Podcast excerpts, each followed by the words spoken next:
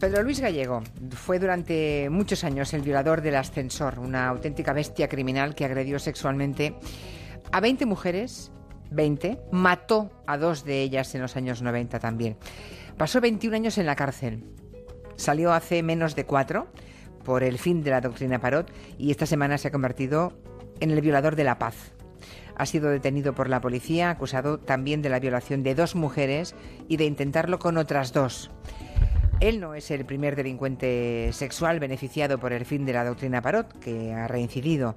De todos ellos, reincidentes, nos hablan hoy en este territorio negro Luis Rendueles y Manu Marlasca. Muy buenas tardes a los dos. Hola. Hola, muy buenas. ¿Qué tal? Bueno, poco antes de que Pedro Luis Gallego saliese de prisión, en noviembre de 2013, aquí Manu y Luis dedicaron un territorio negro tanto a él como a otros delincuentes depredadores muy parecidos, ¿no? ¿Sabéis qué he hecho? He repasado lo que dijisteis aquí de Pedro Luis, eh, de Pedro Luis Gallego. Y hay una frase que me ha, me, ha, me ha conmovido. Dijisteis, tiene un pronóstico muy malo. Dijisteis eso literalmente. Y desgraciadamente vuestras peores previsiones se han cumplido, ¿no? ¿Cuáles son los nuevos delitos de este sujeto? Bueno, en aquel territorio negro de, octubre, creo que fue del año 2013, ya avisábamos de que mm, esa, ese final de la doctrina Parot, por la que salieron muchos terroristas y también unos cuantos delincuentes sexuales, que los delincuentes sexuales iban a traer muchos más problemas que los etarras, desde luego, ¿no? Y el tiempo, bueno, pues parece que, que nos ha dado la razón, desgraciadamente. Pues eh, Pedro Luis Gallego, que era conocido como el violador del ascensor hasta hace poco, eh, ha sido detenido nuevamente por la UFAM. La UFAM, aquí tuvimos a la jefa de la UFAM, Elena Palacios, acuérdate. Sí, es el organismo eh, dedicado a la persecución de delincuentes sexuales y también a la protección de los menores. ¿no? Bueno, pues en los meses de abril y mayo, esa unidad de la Brigada de Policía Judicial, la UFAM, recibió cuatro denuncias muy similares. Cuatro mujeres muy jóvenes, en torno a los 20 años, Contaron que un tipo de baja estatura, pero muy robusto, las encañonó con una pistola y las obligó a subir un coche siempre en las cercanías del Hospital Madrileño de La Paz, siempre por allí cerquita. De esas mujeres, dos de ellas lograron escapar de su captor, pero otras dos vivieron una pesadilla que duró varias horas. Lo que ocurría entonces es que el, atacante, el agresor, les ponía un antifaz, nada más subirlas al coche, las llevaba hasta una casa, ellas calculaban que más o menos a una hora de viaje en, coche, y allí en la casa las violaba. En todo momento evitaba que le viesen el rostro, y después de violarlas las devolvía otra hora en coche al lugar en el que las había secuestrado en Madrid. O sea que además de la violación, este individuo, eh, que empezó ya a ser conocido como el violador de la paz, porque no sabían que era el violador del ascensor, ¿eh? por la zona en la que esta vez pues, pues cazaba a sus víctimas, eh, además de ese delito, las secuestraba, que es otro delito gravísimo.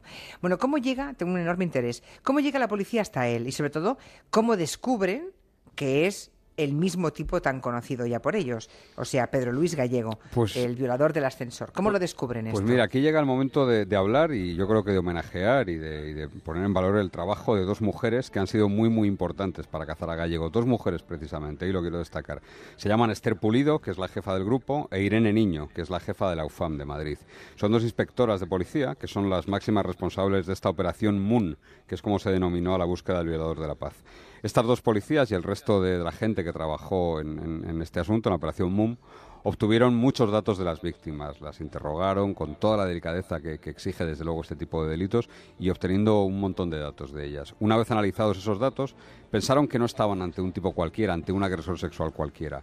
Mm, el empeño que tenía porque no le vieran la cara, el empeño que tenía por no dejar restos biológicos, y no, no vamos a dar detalles porque además se nos ha pedido expresamente que demos mm, la menor información posible precisamente porque se sigue investigando. Bueno, estos detalles hicieron pensar a los policías que estaban ante alguien que sabía muy bien lo que hacía y que probablemente había aprendido de delitos anteriores y seguramente de estancias en prisión anteriores. Lo primero que hicieron esas dos mujeres policías responsables de la operación Moon, que te decía Manu, fue una gestión casi rutinaria, casi habitual, ¿no? Pedir los teléfonos que estuvieron los días y a las horas de los, de los primeros ataques junto al Hospital de la Paz, en las antenas cercanas al Hospital de la Paz en Madrid. Además, pidieron imágenes de todas las cámaras de seguridad de tráfico para comprobar si a las horas en las que el violador del Hospital de la Paz cometía los delitos había algún coche que apareciera, que se repitiera en las imágenes. Y en el listado de los teléfonos repetidos había un nombre que ya hizo saltar las alarmas de los, de los investigadores. No hay salto ya pero Luis Gallego con su teléfono. Hombre, yo creo que en ese momento ya sabían quién era el violador. Tengo la sensación, pero bueno, eh, sabían que era un individuo que había salido de la cárcel a finales del año 2013 y que residía en Segovia junto a una mujer, ¿no? Porque no, vivía solo, vivía acompañado. Sí, una vez eh, que saltó ese número, que saltó ese nombre en los números de teléfono, es verdad que luego hubo varias semanas, varios meses de trabajo de comprobar si podía ser él, evidentemente, si había el qué vehículo disponía, dónde estaba viviendo, es decir, para que cuadrase todo el puzzle que finalmente cuadró, ¿no? La policía trata ahora precisamente de reconstruir la vida de Pedro Luis Gallego desde que fue puesto en libertad por ese fin de la doctrina Parot en noviembre de 2013. Ha cometido cuatro agresiones en menos de un mes, así que resulta muy difícil de creer que en los tres años y pico anteriores no cometiese delito alguno, como así parece. ¿no? en Segovia es cierto que residía junto a su pareja, una mujer con la que compartía el piso, el piso al que llevaba a sus víctimas, por cierto, y que esta mujer nada sabía de las actividades criminales de Gallego y no sabemos si sabía algo de su pasado. Eh, un pasado como el violador del ascensor, recordemos. Habría que refrescarnos la memoria de lo que hizo este individuo, Pedro Luis Gallego, antes de pasar una larga temporada, casi 21 años en la cárcel. ¿Por qué estuvo 21 años en la cárcel? Que me parecen pocos por otra parte. Mató a dos jóvenes, a dos chicas jóvenes, Leticia Lebrato en Valladolid y Marta Obregón en Burgos en 1992. Y antes había violado ya a 18 chicas más. 18, 18 violaciones y dos crímenes y 20 años en la cárcel. Eh, Gallego, como se ha comprobado ahora, es un tipo muy peligroso, entonces le cayeron 273 años de condena y que si el Tribunal Europeo de Derechos Humanos no hubiese tumbado la, doctrina Parot, la doctrina de Terra Henry Parot, hubiese salido de prisión realmente en el año 2022, es decir, le, habrían quedado todavía cinco años más de, prisión. Mm. Cinco más a partir de este momento. 30 años tenía que haber cumplido. Ya. Bueno, en esos 21 años entre rejas, eh, que imagino que casi todo el mundo le parece muy pocos para los crímenes tan terribles que cometió, pues imagino que este individuo ni participó en programas de tratamiento de, los que hay en las prisiones, ni se arrepintió, ni nada de nada. No, en absoluto. El, gallego probablemente sea el ejemplo perfecto del psicópata sexual que mejor ha utilizado el sistema, el, anormal sistema que había eh, español para beneficiarse, digo, el anormal sistema de, redención de penas. ¿no? Por ejemplo, consiguió reducir su condena limpiando zonas de la prisión, haciendo aerobic, asistiendo a clases que no aprobando, ¿eh? asistiendo a clases de enseñanza secundaria obligatoria. Recordemos que el sistema delirante este eh, fue así hasta la llegada de Mercedes Gallizo a prisiones. Bastaba con matricularse en algo para sacar beneficios penitenciarios, para redimir días de condena. Es decir, tú no tenías ni que aprobar, simplemente te, apuntabas, y ya, está. Por eso hubo una verdadera fiebre de, estudios entre un montón de presos, terroristas, asesinos, violadores, de todo, todos querían estudiar hasta que llegó Gallizo, Mercedes Gallizo, y lo cambió. Sí, obligó por lo menos a probar. Obligó a probar para que... claro, claro, es que es una tomadura de pelo. Bueno, resulta significativo lo que habéis contado. O sea, en sus últimos crímenes, eh, Gallego parecía que había aprendido. Sí, sí, siempre ha crecido criminalmente Pedro Luis Gallego. ¿eh? ha ido tomando nota, ¿no? Ha ido perfeccionando eh, la capacidad de, ser criminal. primero aprendió que si dejaba vivas a sus víctimas se acababa en prisión, ¿no? Por suerte. Pero bueno, Gallego era un mecánico al principio, un joven mecánico que comenzó atacando mujeres en los portales de las casas. ¿no? Se colaba tras ellas, era un método rijoso, un método muy artesanal y las atacaba. Así lo hizo con 18 mujeres, casi todas chicas muy jóvenes, ninguna mayor de 25 años, en la ciudad de Valladolid. Fue detenido y condenado por violación y un informe que le hacen unos psicólogos en el año 1990 ya le califica como un psicópata y entonces es trasladado y llega a la prisión de Sevilla. ¿Y qué ocurrió allí? Porque este hombre quedó en libertad al año siguiente. O sea, en un, año sale en la calle, en el año 91. Sí, acusado de 18 eh, violaciones. ¿eh? después de 18 violaciones sale a cabo de un año. A ver, que alguien me lo cuente. Pues tres psicólogas firmaron un informe en el que decían que Pedro Luis Gallego estaba muy arrepentido y estaba... Tres psicólogas, ¿eh? O sea, además eran mujeres. Totalmente preparado para recuperar la libertad. Recomendaban incluso que se le dieran permisos de manera inmediata, ¿no? Las tres doctoras luego se supo que eran inexpertas, que estaban contratadas de manera temporal por la prisión y desde luego fueron cameladas por un buen psicópata, por un perfecto psicópata como es Pedro Luis Gallego. Tremendo. Y un año después de esta libertad, es cuando intentó cometer dos violaciones y es cuando asesinó a dos chicas jóvenes, muy jóvenes. Sí, por eso te decíamos que aprendía, ¿no? que había crecido criminalmente. Sabía, por ejemplo, aquí Gallego sabía que si dejaba una víctima de violación con vida, ella podía denunciarlo y podía hacerle entrar en prisión. Y como buen psicópata que es, decidió entonces matar a sus víctimas. La primera fue Marta Obregón, una joven estudiante de periodismo que vivía en Burgos, a la que Gallego intentó violar en enero de 1992 y a la que acabó apuñalando hasta la muerte. Tardó seis meses. Seis meses después, el 19 de julio de aquel año, Gallego acudió con su coche y un cuchillo, armado con un cuchillo, a un pueblo pequeñito de Valladolid que se llama Viana de Cega. Estuvo merodeando por la zona, estuvo venteando a ver en busca de una víctima y encontró a Leticia Lebrato, una joven de 17 años que iba Iba caminando hacia casa de una amiga. La asaltó, la amenazó con el cuchillo y se la llevó en su coche. La chica se resistió a la violación y Gallego le asestó 19 puñaladas. Luego huyó, consiguió librarse a tiros del cerco de la Guardia Civil en Medina del Campo y acabó ocultándose en La Coruña con su novia, porque como ha pasado ahora, en aquella época también tenía pareja, en esa doble vida, en esa fachada compensatoria que dicen los criminólogos, tenía una novia. Y allí en Coruña fue detenido meses después.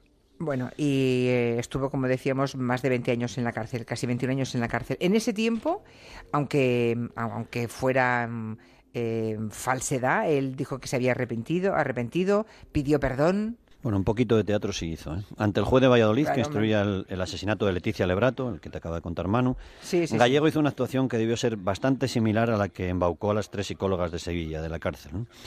Leemos su confesión. Dijo, estoy angustiado por todo lo que he hecho. Necesito ayuda psiquiátrica porque estoy enfermo de la cabeza desde hace bastante tiempo. Lo único que quiero es que me curen. En situaciones como la que se dio con esta chica no me puedo controlar.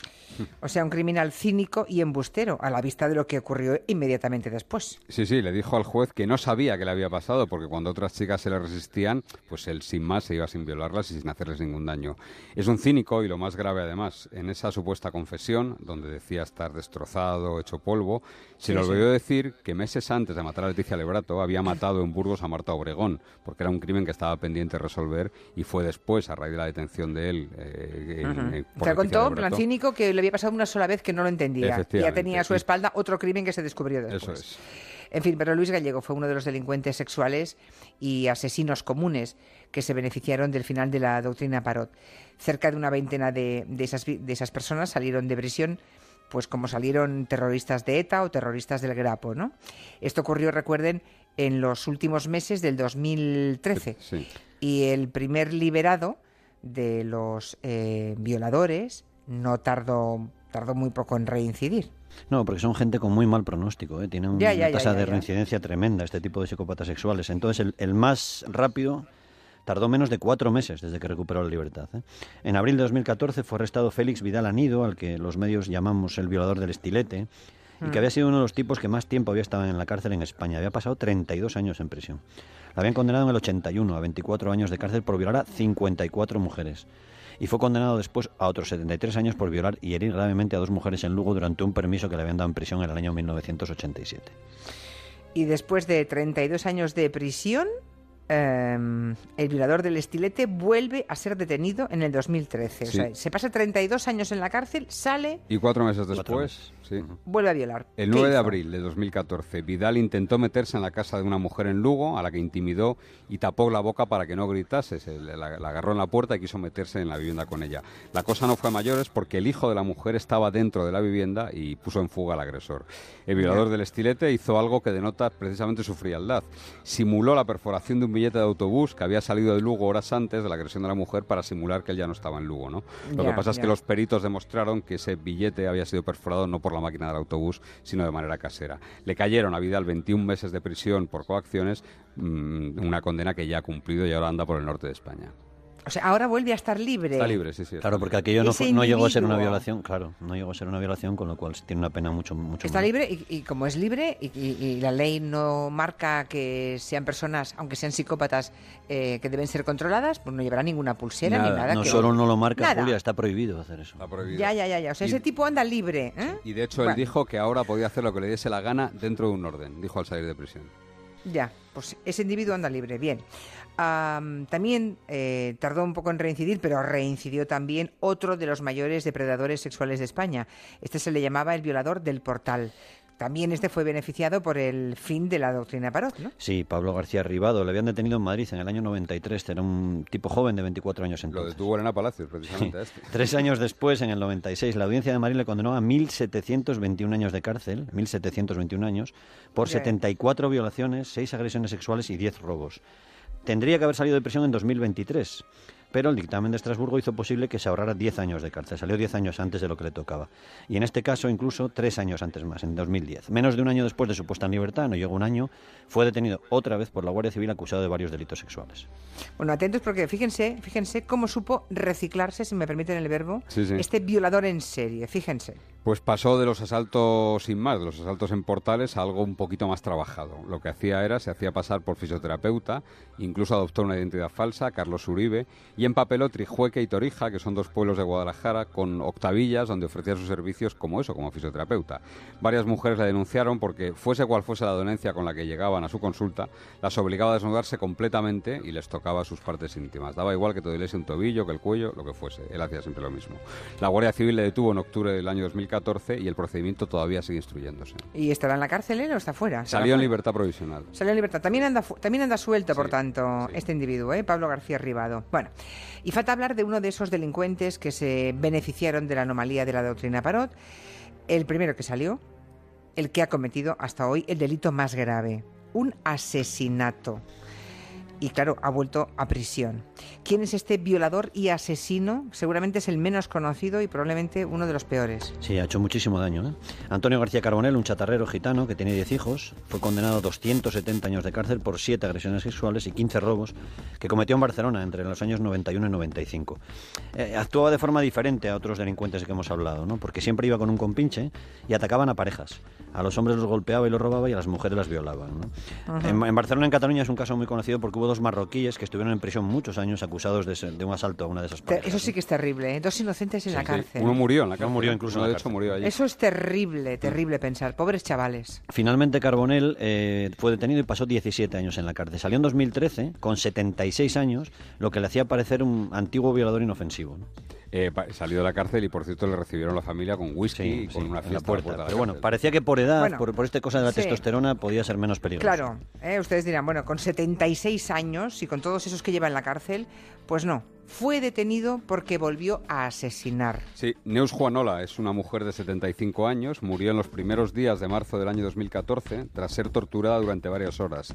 Sus captores le ataron de pies y manos, la metieron calcetines en la boca, le golpearon la cabeza, la arrastraron por el suelo y un año después, prácticamente casi un año después, en enero del año siguiente, de 2015, los Mossos de Escuadra detuvieron a tres personas acusadas del crimen. Entre ellos, y presunto cerebro del plan, estaba Antonio García Carbonell. Al parecer, Carbonell se equivocó de víctima. Él quería haber secuestrado a la cuñada de Neus, a la cuñada de la víctima, que sí que tenía una buena posición económica. Se supone que la estaba torturando para preguntarle dónde tenía el dinero en el que, que almacenaba en la explotación de ganadería que regentaba. Ahora, con 78 años que tiene ya, pues hombre, es previsible que Carbonell no vuelva a salir en libertad.